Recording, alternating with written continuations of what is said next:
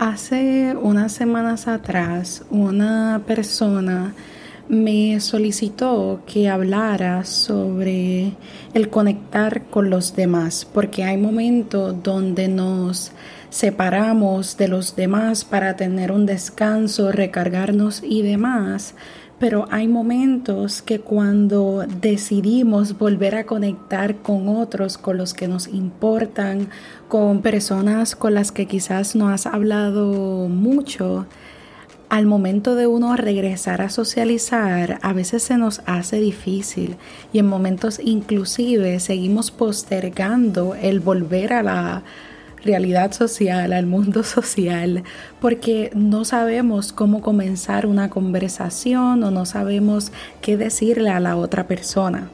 Y creo que primero que nada, cuando deseamos conectar con otros, necesitamos utilizar nuestro cuerpo no verbal, ¿verdad? Nuestra comunicación no verbal. Y esta comunicación consiste en utilizar nuestras manos para saludar, el utilizar nuestros ojos para sonreír, el utilizar nuestra sonrisa, el mostrarnos físicamente de un buen humor, porque una vez nos mostramos de un buen humor, sonreímos, nos mostramos con una postura derecha, estamos invitando a la otra persona a que engage, a que pueda integrarse a uno y comenzar una conversación.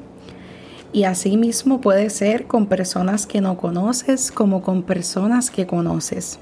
Así que primero utilizar ese lenguaje no verbal y hacer contacto visual, algo que a los seres humanos creo que nos da miedo hoy día es el tener contacto visual con los demás seres humanos. Y en el momento en el que tú también tienes contacto ojos con ojos, también fomenta a que la comunicación se dé, porque significa que estás en el presente, estás atendiendo. Otra cosa que pudieras hacer, si deseas integrar, tener este tiempo o conectar con otros, pudieras agendar tiempo de calidad con esa persona.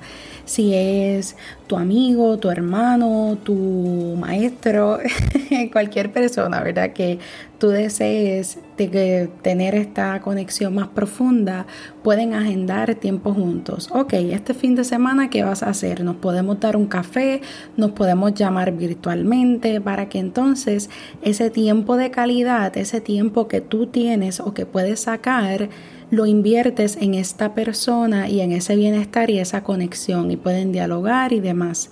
También el actuar en amor y escuchar con el corazón, porque muchas veces cuando otras personas nos hablan estamos tan envueltos y tan dentro de nosotros que se nos olvida que debemos escuchar al otro y es una forma de mostrar respeto y de atención. El poder escuchar al otro no para responder lo que la persona está diciendo, sino para escucharlo con el corazón.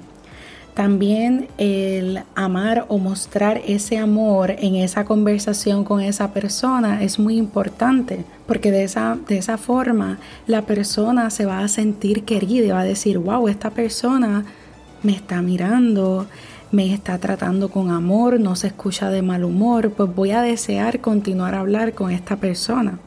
Hacer chistes, creo que diría que es otra de las formas como podemos conectar con otros, hacer reír a los demás. Creo que esa es una de mis grandes medicinas o algo que me gusta hacer mucho y es a veces tornar las situaciones no tan agradables en chistes porque de esa forma nos reímos y tratamos de sacar lo malo de la situación y pues pasamos, al final terminamos pasando un buen tiempo.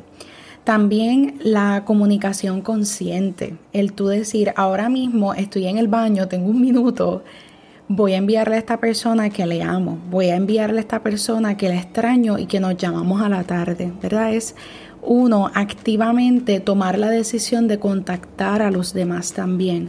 No tienes que esperar a que el otro te llame para tú entonces contestar. No, tú también puedes enviarle un mensaje y decir, hola, eh, estoy pensándote, deseo hablarte un poquito de cómo estoy, le puedes enviar un audio, le puedes dejar un mensaje de voz y de esa forma también la persona siente que es importante en tu vida. Y es una relación entre dos personas, ya sea una persona que conoces y una persona que no conoces.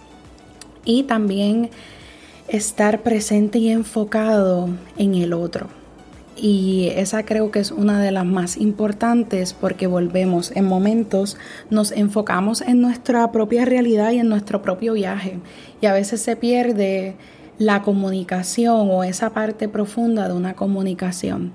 Y creo que por último diría, hay muchas más herramientas, pero creo que estas son las más importantes para volver a comenzar utilizar las redes sociales a nuestro favor en cuanto a realizar llamadas, mensajes y demás, pero también disfrutar ese proceso y recordarte, deseo recordarte que si en este presente tienes este llamado de compartir con esa persona, de llamar a esa persona, de profundizar con esa persona, aproveches ese deseo porque ya hoy se va, el día de hoy se va y mañana ya perdiste un día de esa conexión con esa persona.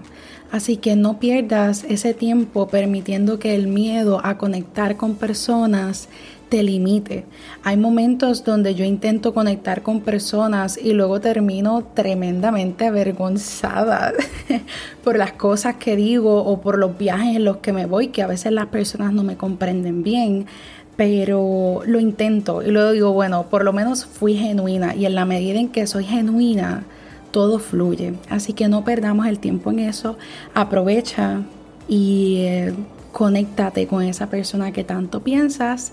Y yo también voy a aplicarlo porque aún, aún yo hablando soy introvertida y me cuesta en momentos socializar con los demás. Así que nos invito a todos a que hagamos esto.